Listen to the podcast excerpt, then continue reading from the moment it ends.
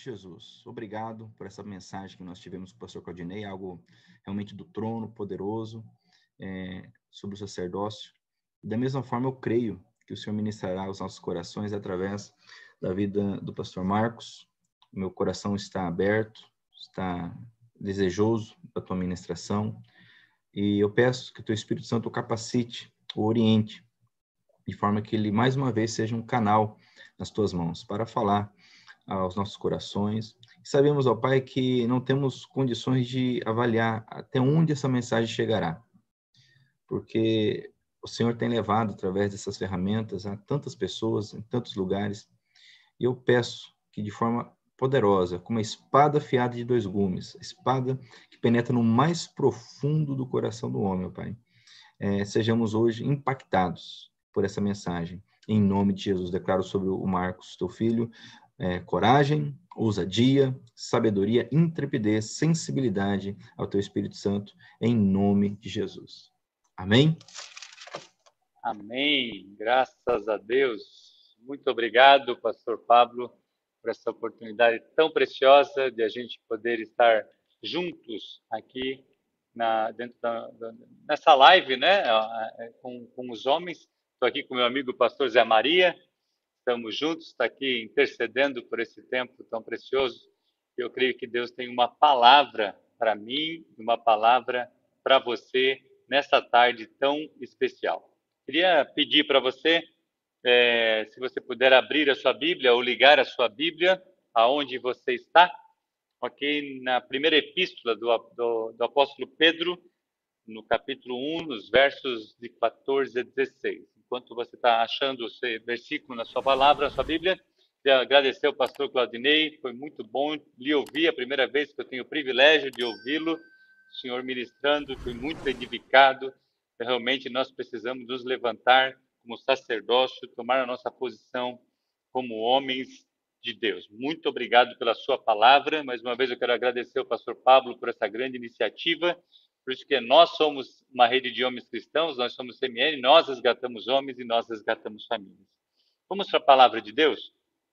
Diz assim a Bíblia para nós: como filhos obedientes, não vos conformando com as concupiscências que antes havia em vossa ignorância, mas, como é santo aquele que vos chamou, sede vós também santos em toda a vossa maneira de viver. Porquanto está escrito: sede santos, porque eu sou santo tema que foi me incumbido de falar nessa tarde a você, homem, que está me assistindo, de qualquer lugar desse, Brasil até fora dele, é hombridade e sexualidade.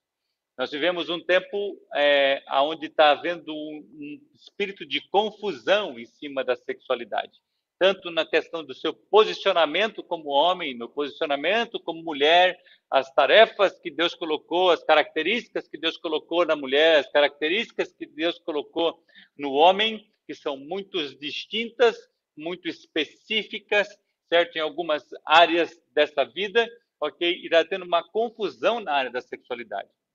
Uma outra ação também é na própria questão que eu quero abordar mais essa tarde com você, que é a respeito da imoralidade sexual. Certo? Se existe, o homem sempre tem uma das maiores, as três maiores dificuldades. O homem, a gente fala que é a barra do ouro, do ouro, a barra da saia e a barra do trono. A barra do ouro são os recursos financeiros, a barra da saia é a área da sexualidade e a barra do trono fala de poder. São três é, situações que geralmente os homens têm, seja numa área, seja na outra, é o calcanhar de Aquiles, como o pastor Pablo falou para a gente. Só que muitas situações são acontecidas por quê? Porque nós deixamos de olhar para aquele, aquele que é a referência nossa. Nosso lema no currículo Hombridade é Hombridade e semelhança a Cristo, a Cristo Jesus.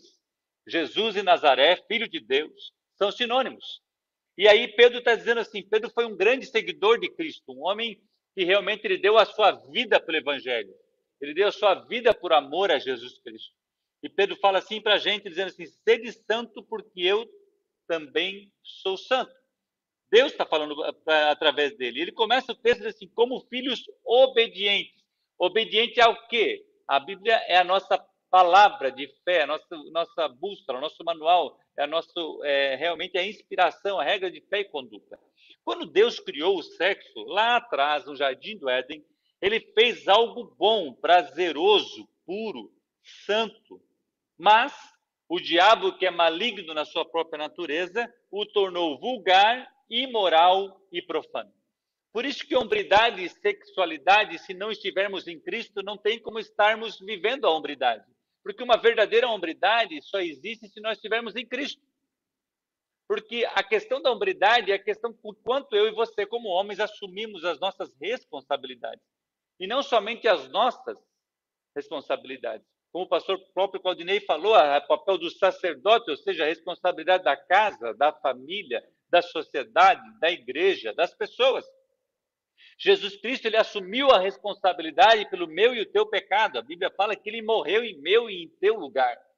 Foi o papel que Jesus Cristo, por quê? Porque só Jesus Cristo, só o sangue de Jesus é que nos purifica de todo o pecado. Escritor aos Hebreus fala isso para a gente. Por isso que é possível eu e você sermos santos. Não pela nossa maneira de viver, de viver apenas, não por uma decisão nossa, não por um bom comportamento nosso, não por uma boa obra que possa haver no nosso estilo de vida, não. A única forma de eu e você sermos santos é sermos lavados pelo sangue do Cordeiro que nos purifica de todo o pecado. É Jesus que nos purifica, é Ele que nos santifica. E eu queria entrar num assunto, uma palavra que se chama lascívia. Lascívia tem derrubado muitos homens, sabe, tem destruído muitos a hombridade na vida dos homens. Mas Jesus ele veio para resgatar isso que eu queria que ficasse muito claro para você. O pastor Claudinei falou que não importa para a gente o como, como começamos, mas como terminamos a nossa carreira. Ok? Nós podemos começar maus, mas em Cristo Jesus nós somos levantados como uma nova criatura, nós nascemos de novo e agora nós podemos terminar a nossa vida bem. Por quê? Porque é Ele que nos santifica, é Ele que nos purifica. A palavra lascívia, o que é lascívia? A palavra grega hipotímeo é uma das mais empregadas. Essa palavra, me perdoe a pronúncia, não sei se é correta, né? Epitúmio, alguma coisa nesse sentido. O dicionário Strong a define como fixar o coração em algo, desejar. Na verdade, a lascívia é a mais ampla do que a própria área sexual. Por quê? Porque ela é desejar algo. Você pode ser lascivo com qualquer coisa na sua vida, mas ela é muito mais empregada na área da sexualidade. O dicionário do Easton diz que um desejo pecaminoso, pecado interior que produz o afastamento de Deus. Por quê? Porque afasta-nos de Deus é o pecado. O pecado ele afastou o homem de Deus. Deus vivia com o homem no jardim e a Bíblia fala que a toda a viração do dia Deus se achegava ao homem para tomar, vamos é, é, levar aqui na nossa, nossa, época, nossa época contemporânea, né? Ele vinha tomar um café com o homem. Ele vinha tomar um chimarrão com o homem, se você é lá do sul. Se for lá do Mato Grosso do Sul, ele ia tomar um tereré com o homem. Todo final da tarde ele ia. Por quê? Porque Deus é um Deus relacional. Ele, se, ele fez o homem para se relacionar com ele. Mas o pecado o pecado fez com que nós nos afastássemos. Por isso que houve a necessidade de vir em Jesus. Jesus nos reconectou ao Pai. Um outro dicionário fala assim: um anseio por algo impuro, consciência, desejo, lascívia. O desejo sensual conectado com o adultério, fornicação. Apesar de descrever o desejo da natureza caída por qualquer tipo de pecado, em geral, é mais associado à imoralidade sexual. Até quero repetir isso para ficar bem claro para você que está nos assistindo apesar de descrever essa palavra lascívia, descrever o desejo da natureza caída por qualquer tipo de pecado, em geral, ela é mais associada à imoralidade sexual. Existem dois, dois tipos principais de lascívias na área sexual. Primeiro, que eu queria falar com você, a reativa. O que seria reativa? Isso ocorre quando uma garota surge em sua vista, a reação do homem pode variar de uma rápida olhadinha a uma encarada pecaminosa de desejo. Isso sem dizer se, por exemplo, ela estiver vestindo roupas relevantes. Em Mateus 5, 28, fala assim: Eu, porém, vos digo que qualquer que atentar numa mulher para cobiçar, já em seu coração cometeu adultério com ela. Lembrando que nessa época a mulher se vestia de maneira super decente. ou seja, não tinha, ela não, ela não é, trazia nada à vista, nada que pudesse expor o seu corpo, não, não tinha partes reveladoras dela. Então há uma parte reativa, ou seja, você vê, e aí muitos homens usam uma desculpa, não, o pecado é a segunda olhada, daí não tira o olho, para não olhar a segunda vez. Não, é a intenção do seu coração. Com qual intenção você olhou para ela? Você a desejou no seu íntimo.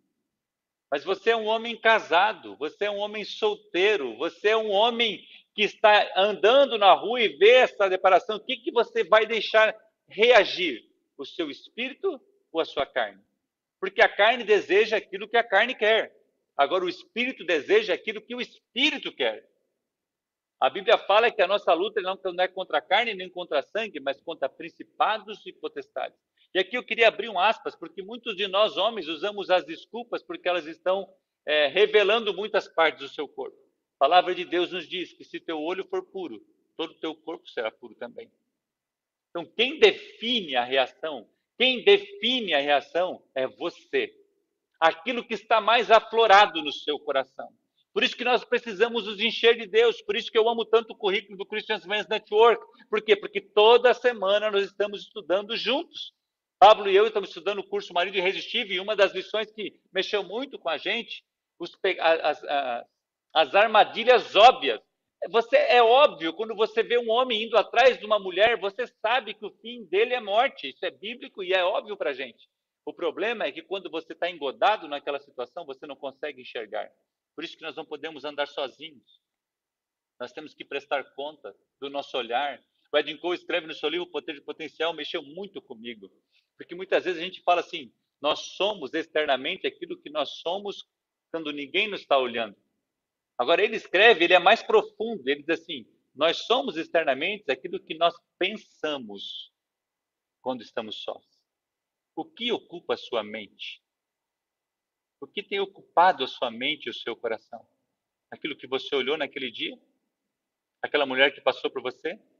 É uma ação reativa. A segunda é a proativa. Isso ocorre pela imaginação do homem, ou seja, ele imagina uma, a mulher ideal e ela está ali somente para servir e fazer tudo o que ele deseja. Não imagina a reação da esposa e os problemas com as autoridades. Ele usa o dom de Deus e a capacidade de pensar imaginar e desenvolver, que foi um dom de Deus, a imaginação, certo? A capacidade de pensar, capacidade de desenvolver para a imoralidade sexual. O Edin Cole escreve uma frase que eu acho fantástica. Ele fala assim: o tormento da tentação a pecar não se compara com o tormento da consequência do pecado. Ei, homem, você é a imagem de Deus. O que tem ocupado a sua mente? O que tem ocupado o seu coração? Queria dizer para você, eu não estou aqui para apontar o dedo para você, não tenho é, nenhuma intenção disso. Mas nós estamos aqui, eu, Pablo, pastor Claudinei, pastor Zé Maria, porque porque nós Deus colocou um amor em nosso coração para você, homem. Nós somos apaixonados por homem no bom sentido da palavra, de ver esse homem sendo resgatado, transformado do fundo do pecado e vindo para o reino da luz. Quando eu fiz o curso do, do, do Homem ao Máximo, lá em 2009, eu vivi uma vida de imoralidade, uma vida lasciva, não podia passar uma mulher na rua que eu estava de olho. Eu era pornógrafo dentro da igreja. Jesus me curou dentro do curso do Homem ao Máximo. Isso acendeu uma, uma chama dentro do meu coração. Então eu queria dizer para você que eu não sou perfeito como você, mas ele me curou, e se ele pode me curar, ele pode curar você também. Ele pode transformar o seu olhar, ele pode transformar, renovar a sua mente. É isso que eu desejo do nosso coração. Agora eu preciso reconhecer se essa minha lascívia é ativa ou reativa, proativa ou reativa. Eu preciso me arrepender. O caminho para a restauração, para o perdão, para a transformação é Cristo. Mas ela é seguida de arrependimento, porque o arrependimento gera em nós a necessidade de entregarmos aquilo que estamos carregando para quem tem realmente a, a, a, autorização de levar sobre si, que é Cristo Jesus. A Bíblia fala que ele levou sobre si todas as nossas dores. Todas as nossas dores. Então, não queria que essa dor fosse carregada por você mais. Porque ele, ele fala aqui nessa proativa, eu escrevi aqui para você, dizendo por quê? Porque vai tá, você não consegue enxergar que você está jogando o seu casamento fora. Você está jogando o seu nome fora. Você está jogando a sua reputação fora. você está jogando o seu corpo fora. Eu queria dizer para você, você que é homem, que é solteiro, eu queria pedir algo para você, do fundo do meu coração. Não entregue os seus olhos para a imoralidade. Não entregue o seu corpo para o pecado sexual. Sabe, meu pai, meu pai já está com Cristo faz 10 anos, e ele dizia para mim algo que eu nunca esqueço. Ele falou assim: Marcos, você tem uma vantagem perante mim porque você nunca entregou o seu corpo para a sexualidade. Eu já entreguei. A luta que você enfrenta é muito menor do que a minha. Mas, infelizmente, eu entreguei os meus olhos para a imoralidade.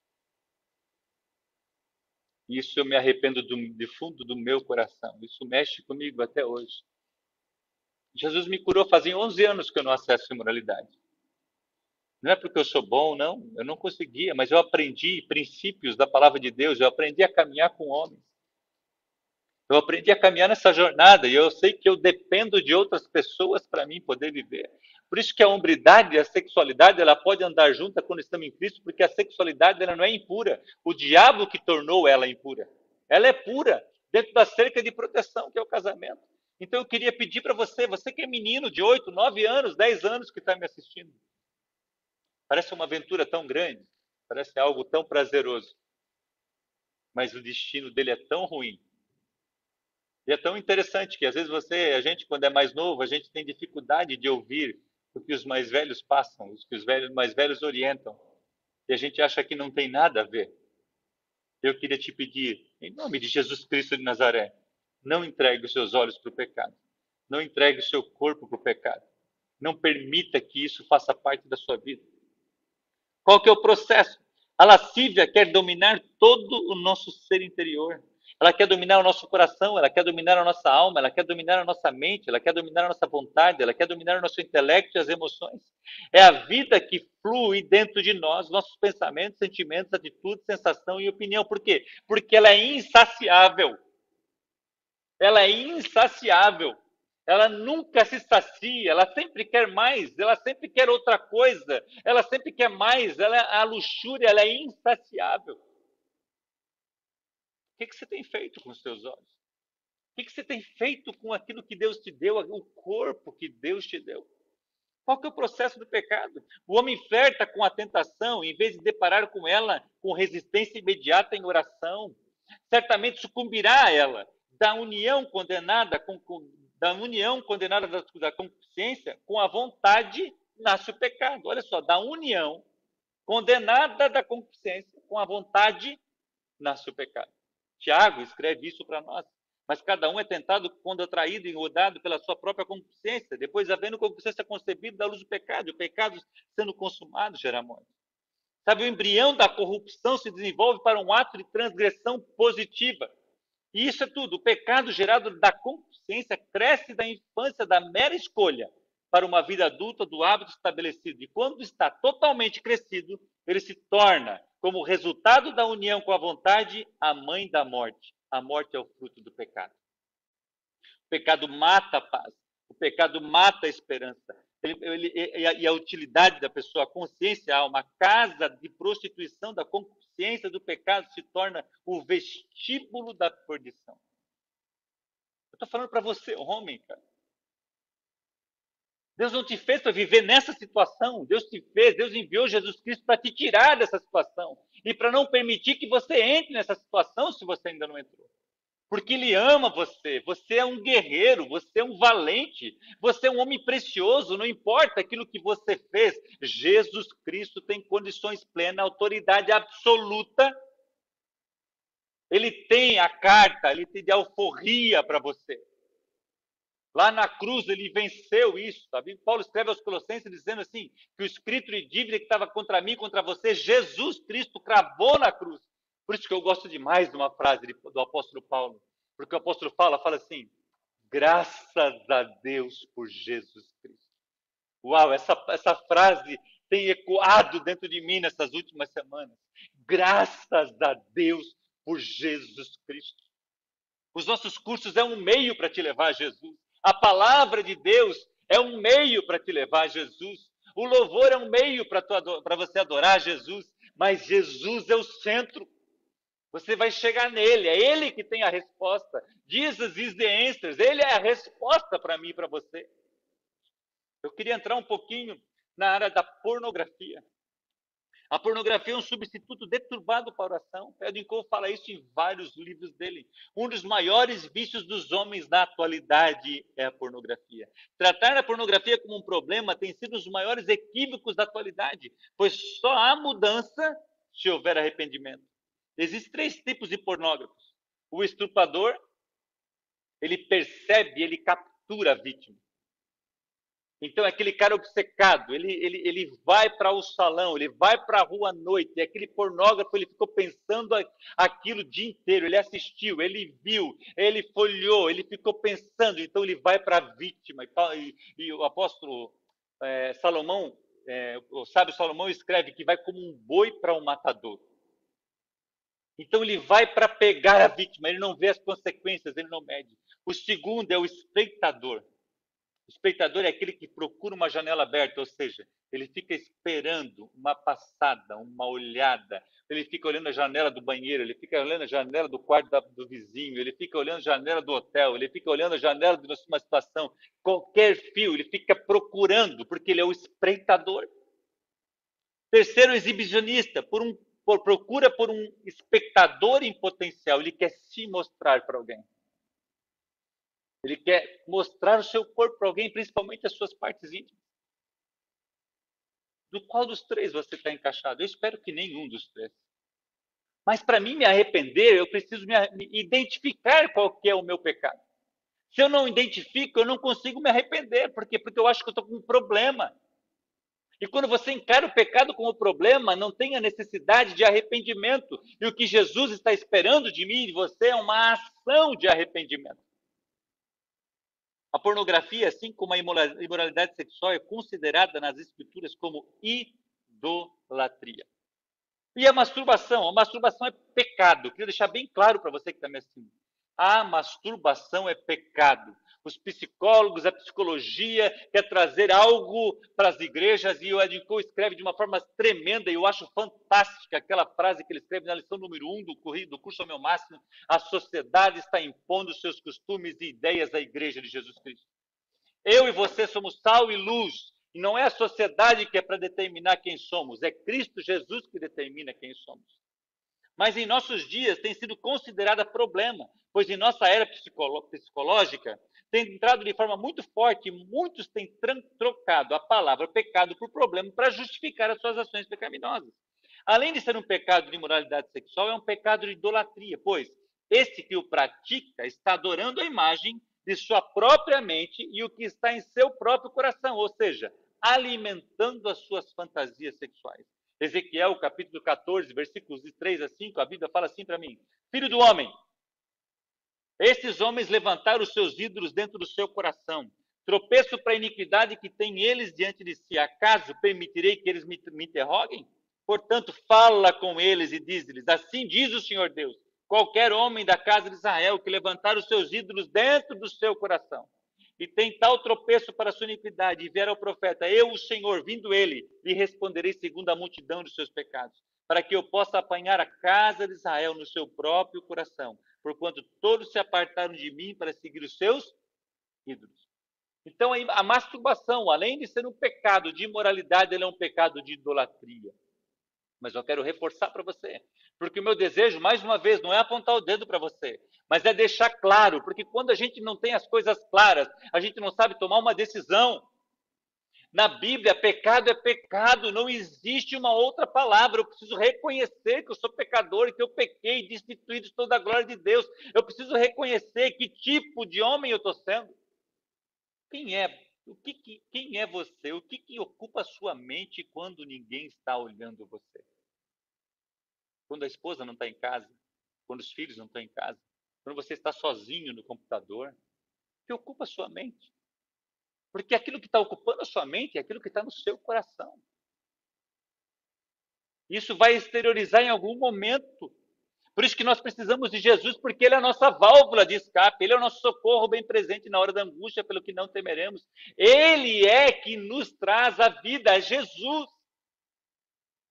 Então eu queria que você que está me assistindo nessa tarde, pudesse ser alvejado por dentro. Edwin Cole escreve uma coisa linda numa das suas lições. Eles estão ministrando e um bêbado começa a chamar Joan, a Joan é a filha dele. Na época, assim, por favor, me atende e tal. Ele estava chamando tanto aquele bêbado. E, ela, e aí o Edwin Cole fala para ela assim: vai lá e atende ele. Ela vai lá e atende. Ele fala assim: tudo isso que ele pregou eu sei. Eu fui isso, isso, isso, isso, eu fiz isso, isso, isso, eu ministrei isso, isso, isso, isso. Mas uma coisa é ser caiado por fora e a outra coisa é ser alvejado por dentro. E o desejo do meu coração nessa tarde, que Deus alveje você por dentro. Ele quer fazer com você aquilo que ele fez com Pedro. Pedro, tu me amas. Pedro, tu me amas. Pedro, tu me amas. Apacenta as minhas ovelhas. Jesus não vai te olhar com condenação. Você lembra do Gadareno? O Gadareno era um homem imprestável, se tornou um evangelista. Jesus olha para ele e assim, vai compartilhe com os seus aquilo que eu fiz. Por isso que eu estou aqui hoje. Eu não estou aqui porque eu sou melhor do que você, eu só estou aqui para compartilhar aquilo que Jesus fez na minha vida. Ele me libertou. Eu não conseguia ficar dois, três meses sem ver imoralidade. Jesus me libertou desde 2009. Nós estamos em 2020, fazem 11 anos. Ei, cara, você é tão especial para Deus. Cara, você é tão amado por Deus. Não importa o quanto fundo do poço você está. Jesus tem autoridade, ele vai estender a tua mão como ele estendeu para Pedro, vai te tirar do poço vai te colocar no lugar firme, no lugar de rocha. As pessoas com essa mentalidade têm feito vista grossa ou minimizam a verdade que Paulo afirmou. Não veio a vocês tentação que, que não fosse comum aos homens. E Deus é fiel, ele não permitirá que vocês sejam tentados além do que possam suportar mas quando forem tentados, ele mesmo lhe providenciará o escape para que possa suportar, lá em 1 Coríntios 10, 13. Então, não use a desculpa que você não consegue, não, você consegue, porque não existe nada além daquilo que você pode suportar, porque Deus é com você e por você. Um conselheiro, um mestre ou um, ou que ministra alguém e que faz concessão a, uma simples hábito, a um simples hábito, simplesmente porque parece forte demais para se vencer, demonstra uma falta de entendimento e de experiência com o poder de Deus para libertar os cativos. Eu vou repetir essa frase. Um conselheiro, um mestre ou quem ministra alguém e que faz concessão a um simples hábito, simplesmente porque parece forte demais para se vencer, demonstra uma falta de entendimento da profundidade das Escrituras e de quem é Jesus e de experiência com o poder de Deus para libertar os cativos. Você está me entendendo o que eu estou te falando? Não tem justificativa para o pecado. Não existe passar, é, tampar, passar. O, escritor, o profeta Isaías fala que desde a planta do pé até o alto da cabeça não tem coisa sã. Sabe por quê? Porque não foi exprimido, não foi atado, não foi amolecido com óleo, foi passado pomada por cima da casca e não foi curado. Sabe, cada vez que você bate lá tem pus. Por isso que Jesus está te falando hoje à tarde. Ele veio para curar os cativos, para libertar os cativos e oprimidos. Ele fala: Vem a mim todos os que estão cansados e oprimidos, porque eu vos aliviarei. Colossenses capítulo 3 e 5 fala assim: Fazei, pois, morrer, morrer a vossa natureza terrena, prostituição, impureza, paixão lasciva, desejo maligno e avareza, que é idolatria. 1 Coríntios 6, de 9 a 10, fala assim para a gente: Não sabeis que os injustos não hão de herdar o reino de Deus? Não erreis nem os devassos, nem os idólatras, nem os adúlteros, nem os efeminados, nem os sodomitas, nem os ladrões, nem os avarentos, nem os bêbados, nem os maldizentes, nem os roubadores herdarão o reino de Deus. O que impede o homem de ser curado pelo nosso Senhor Jesus Cristo? Um dos mais antigos e mais desastrosos pecados do homem, o orgulho. O orgulho impede eu e você de reconhecermos que somos pecadores. O orgulho Sabe, então eu queria que você pensasse um pouquinho sobre isso, porque a Bíblia que está falando para a gente. Quantas vezes você vai numa empresa, se você não tiver com o calçado correto, fechado, e aquela é uma indústria, você não entra. Você não pode entrar. Hoje, no, nos dias que nós estamos, se você for num estabelecimento comercial, ou se você for numa loja ou no supermercado, se você estiver sem máscara, você não entra. Porque foi estabelecido aquilo e Deus está dizendo para mim para você: não erreis, nem os devassos. ah, mas é só uma bebida, é só isso, é só um pouco. Disse tanto, é só um pouquinho. Sabe, nós tínhamos um, um livro na Universidade da Família muitos anos atrás, eu nunca esqueço dessa história. Uma certa adolescente queria ir para o cinema com as suas amigas. E aí, quando ela estava, foi conversar com seu pai para ir para o cinema com as suas amigas, o pai perguntou para sua filha e perguntou assim: Filha, tem cena de sexo? Ela falou: Pai, se tiver, é só um pouquinho. Filha, mas tem cena de violência pesada? Filha, tem? Pai, se tiver, é só um pouquinho. Assim, não dá nem para perceber. Filha, e, e, tem cenas é, de, de matança, de tantas coisas ruins e tal, e, essas situações que acontecem. Ela, cada vez que o pai perguntava uma situação, ela dizia: Só tem um pouquinho. Pai, é só um pouquinho. Aí o pai falou: tudo bem, filho, então faz o seguinte: traz as suas amigas para casa e antes de vocês irem para o cinema, o pai vai fazer um café caprichado e, e vai fazer um bolo para vocês comerem. Aí a filha ficou toda animada, né? Porque aquilo já sinalizaria para ela quase que um, ok, você pode ir. E aí o pai fez aquele bolo, e fez uma camada de chocolate, uma camada de prestígio, uma camada de brigadeiro, e aí ele colocou suspiro, e colocou morango, e fez mais uma camada de brigadeiro, e fez aí pegou, fez aquele aquele chocolate derretido por cima, assim, cobriu todo o bolo com chocolate, aquilo estava uma coisa linda. Assim, fez o café, preparou aquela mesa, tudo com os pratos, colocou aqueles trecos embaixo, guardanapo, copo, e fez um negócio bonito, porque era a filha deles, amiga deles tal. E aí eles sentaram à roda da mesa, todo mundo olhou para aquele chocolate, a baba já começou a correr, querendo comer aquele chocolate, aquele bolo grande, só que eles não sabiam o que, que era o bolo. E aí, depois, eles perguntaram assim: é, do que, que é o bolo? E o pai falou assim: é um bolo que eu caprichei, eu comprei os melhores ingredientes. E eu fiz uma camada de chocolate, uma camada de brigadeiro, uma camada de beijinho. E eu coloquei, sei lá, os trecos tudo, coloquei um Kinder Ovo no meio e tal. E um pouquinho de cocô de cachorro. Só um pouquinho, foi só uma colher de sopa. Eu pergunto para você: alguém quis comer aquele bolo? É isso que está sendo acontecido nos nossos dias de hoje. As pessoas estão tolerando um pouquinho.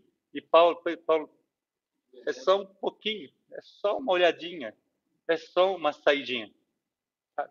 Aí a gente volta lá para o início. Ser santo, como eu, o Senhor, seu santo. É o que Pedro estava dizendo para a gente. É só uma olhadinha na internet? É só um flertezinho pelo WhatsApp? É só um beijinho? É só uma bebidinha? É só uma cervejinha? Não estou falando de religiosidade, querido, porque um abismo procura outro abismo.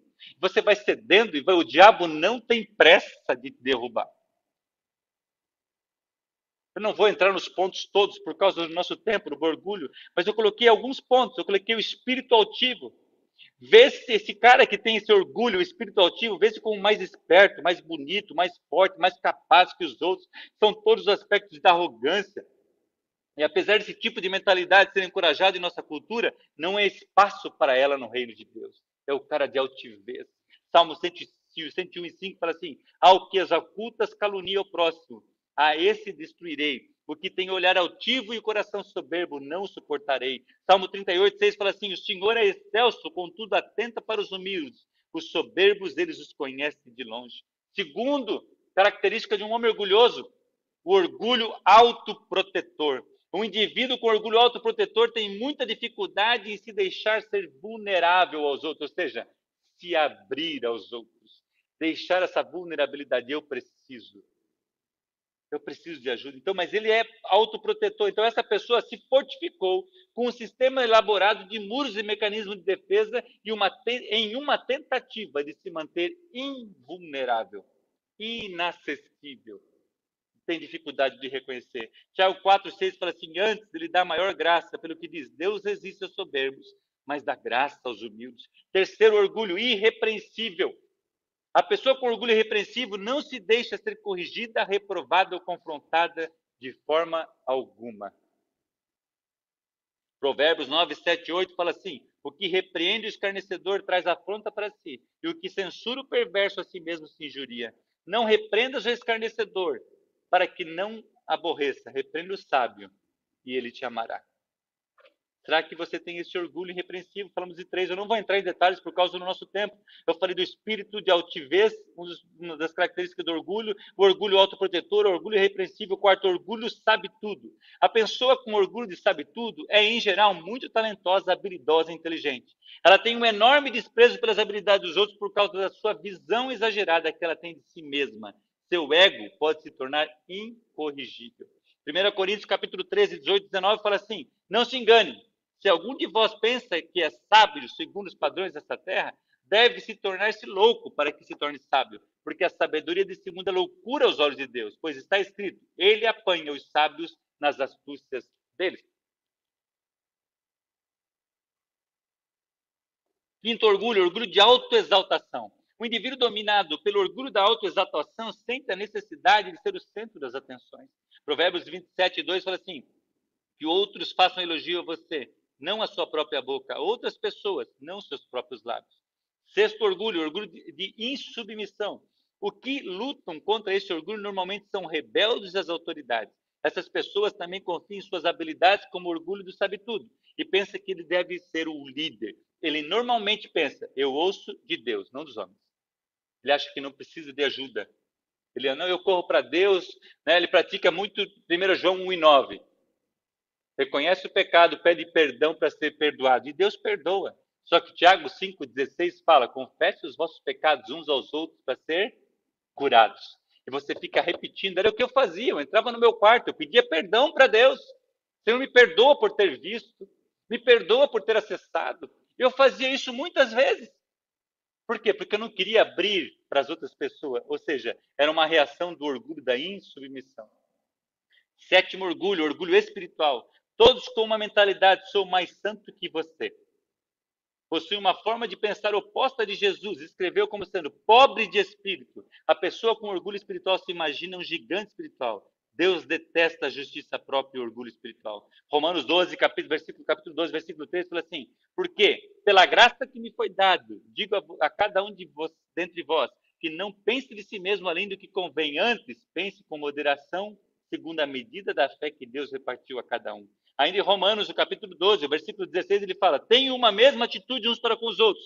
Não sejam orgulhosos, mas estejam dispostos a associar essas pessoas de posição inferior. Não sejam sábios aos seus próprios olhos.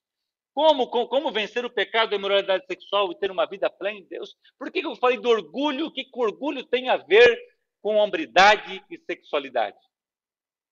Por quê? Porque nós não abrimos o nosso coração por causa do orgulho a gente tem. É, quais as características ainda permeiam a sua vida? Por que, a gente tem dificuldade? A gente sempre está pensando: o que, que vão pensar de mim? Poxa, eu sou pastor, eu sou líder, eu já dei tantos cursos, eu já sou casado, tenho filhos. E nunca é tarde para se arrepender. Nunca é tarde. Sabe, a misericórdia de Deus é tão grande. Eu queria só dizer uma coisa para você. O amor de tem muitas pessoas hoje que estão se justificando por causa do amor de Deus. Aí a pessoa tem é, um comportamento homossexual, lésbico ou nessa área, não, mas Deus me ama. É verdade, é verdade absoluta. Deus te ama, mas eu quero dizer para você que Deus odeia o pecado.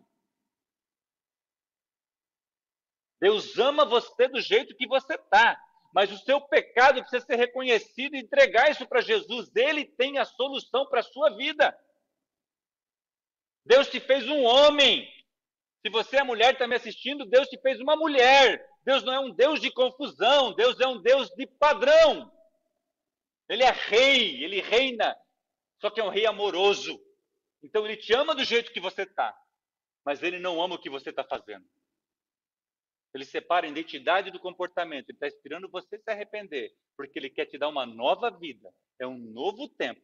E aí você, Deus não se compactua com o pecado, porque ele é Deus, ele é santo. Por isso que eu comecei lá em cima dizendo para a gente o texto de Pedro, ele fala assim: sede santos porque eu, o Senhor, seu santo. A Bíblia fala que sem santidade ninguém verá o Senhor. Então, o desejo meu nessa tarde, nessa, nesse encontro de homens que a gente está aqui, é que, dê, que você abra o seu coração para Deus, que você derrube todo o meio, todo o muro de proteção que você tem. E um deles pode ser o orgulho, e você entregue esse pecado Jesus, colocando na cruz, reconhecendo isso. Nós vamos terminar daqui a pouquinho com uma oração. Eu creio que a oração da fé, a Bíblia fala que a oração da fé salvará o doente. Sarará o doente, se tiver cometido pecado, lhe serão perdoados.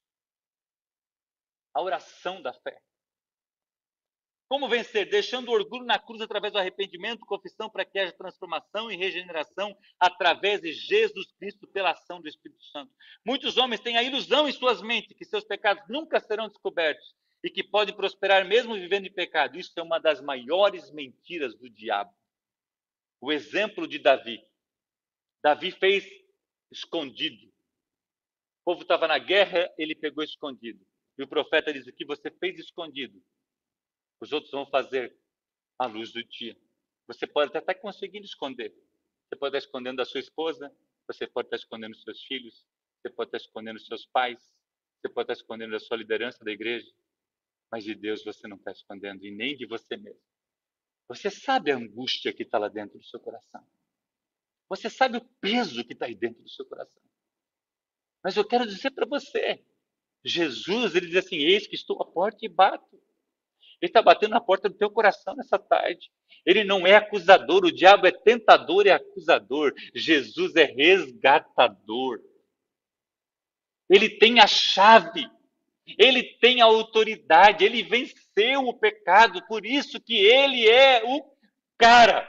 Vamos colocar a nossa linguagem aqui de dias de hoje. Ele é o único. Ele é Deus, ele é o resgatador, ele é o Senhor Jesus Cristo. Atos 17, 30 fala assim: no passado, Deus não levou em conta essa ignorância, mas agora, Atos dos Apóstolos, no tempo, agora, agora, no tempo da graça. Ele ordena, ele não sugere, ele ordena. pastor Claudinei mencionou até a lição na 10 ordens, os tipos de sugestões. Ele não está te dando uma sugestão, ele ordena a todos os homens em todo lugar que se arrependam. Tiago 5,16 fala assim para a gente: portanto, confesse os seus pecados uns aos outros e orem pelos outros para serem curados. A oração de um justo é poderosa e eficaz.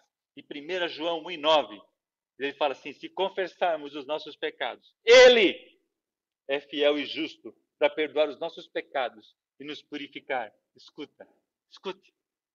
E nos purificar de toda, não é de alguma, de toda injustiça, de toda, de todo pecado. Hombridade, sexualidade, santidade podem andar juntos. O sexo foi feito para ser dentro do casamento, dentro da cerca de proteção. Se você está vivendo com a sua esposa e você não é um homem casado, eu quero dizer para você que você está vivendo em adultério. E a Bíblia diz que os adultos não herdarão o reino de Deus. É dia de conserto, é dia de arrependimento, é dia de tomada de decisão, é dia de abandonar. Ele está dizendo assim: não levando no passado, Deus não levou em conta essa ignorância. Então, se você não sabia, hoje você está sabendo. E hoje é um dia que Deus escolheu para te levar algo especial. Ele só está esperando de você um coração arrependido. Eu quero orar por você nesse momento. Se você tiver com o teu coração apertado, se você estiver vivendo em, em, em pecado, eu queria que você colocasse a sua mão sobre o seu coração. Eu queria que você fizesse isso. Eu não posso te ver, eu não posso te ouvir, mas Ele pode te ver. Ele pode ouvir. Ele pode sentir a angústia que você está sentindo. Ele está dizendo assim: trazei para mim todos que estão angustiados, porque o seu, meu jugo é suave e o meu fardo é leve. Não é para você levar a cruz de Jesus, é para você levar a sua cruz. Mas para você levar a sua cruz, você precisa ir até a cruz dele. Às vezes você está levando para psicólogo, às vezes você está levando para tantas pessoas, mas você tá levando pra, não está levando para Jesus. E hoje ele está dizendo assim: entrega para mim. Entrega para mim. Você é muito especial, cara. Você é muito amado. Você não é sujo, você não é impuro. Ei, você não é imprestável. Você não é uma pessoa que não vai dar nada, não. Você tem valor, cara. Você tem valor. Você é especial. Você é homem. Você é guerreiro. Você é lindo. Você é especial. Jesus Cristo só quer purificar você dos seus pecados e te trazer para Ele, para a rocha. Pai, eu quero colocar diante do Senhor a vida de cada homem que está aqui me assistindo nessa tarde. Senhor, eu não tenho ideia onde eles estão, mas sei que o Senhor sabe a situação de cada um deles. Eu não sei, Senhor, qual o pecado que cometeram, Senhor, mas o Senhor nos purifica de todo pecado. Eu quero te pedir em nome de Jesus, Pai, lava-os com o teu sangue, purifica-os, Pai, desde a planta do pé até o alto da sua cabeça. Senhor, e dá o coração deles, coloca no coração deles qual que é a ação que eles precisam fazer. Senhor, para quem eles precisam pedir perdão, para quem eles precisam se reconciliar, para quem eles precisam ter uma ação, Deus direciona os teus filhos. Tira o medo, coloca coragem. Tira, Senhor, a acusação, Senhor, e coloca confiança. Tira o desespero, Senhor, traz paz. Ó oh Deus, eu quero te pedir em nome de Jesus, coloque esses homens no lugar forte, Senhor, no lugar alto, no lugar, Senhor, realmente que traga segurança para eles. Em nome de Jesus Cristo, não há mais acusação para a vida desses homens, porque eles são teus. Eu quero abençoá-los, Pai, nessa tarde, no poderoso nome de Jesus Cristo de Nazaré. Amém e amém. Antes de eu passar para o pastor Pablo, eu queria dizer algo para você. Acredite naquilo que Jesus fez na tua vida agora. Não deixe o diabo entrar com as mentiras dele. Se você reconheceu de coração, de coração puro chegou diante dele, você é uma nova criatura, você é um novo homem. Eu queria te pedir, não estou aqui para dizer para vender um curso, alguma coisa, mas o que tem me fortalecido, irmãos, é caminhar no currículo do CMM. Pablo está fazendo curso comigo, eu estava fazendo cinco cursos, seis cursos ao mesmo tempo. Não é porque as pessoas estavam precisando, não, irmãos, é porque eu preciso. Não caminhe sozinho mais. Hoje nós temos a versão online, qualquer lugar que você está, você pode participar. Então eu queria te pedir, irmão, como homem, não caminhe mais sozinho. Entre, esteja junto com alguém, busca Deus junto com outros homens, se fortaleça no Senhor, porque Ele te ama e tem muitos outros homens que estão dispostos a caminhar com você. Que Deus te abençoe, em nome de Jesus.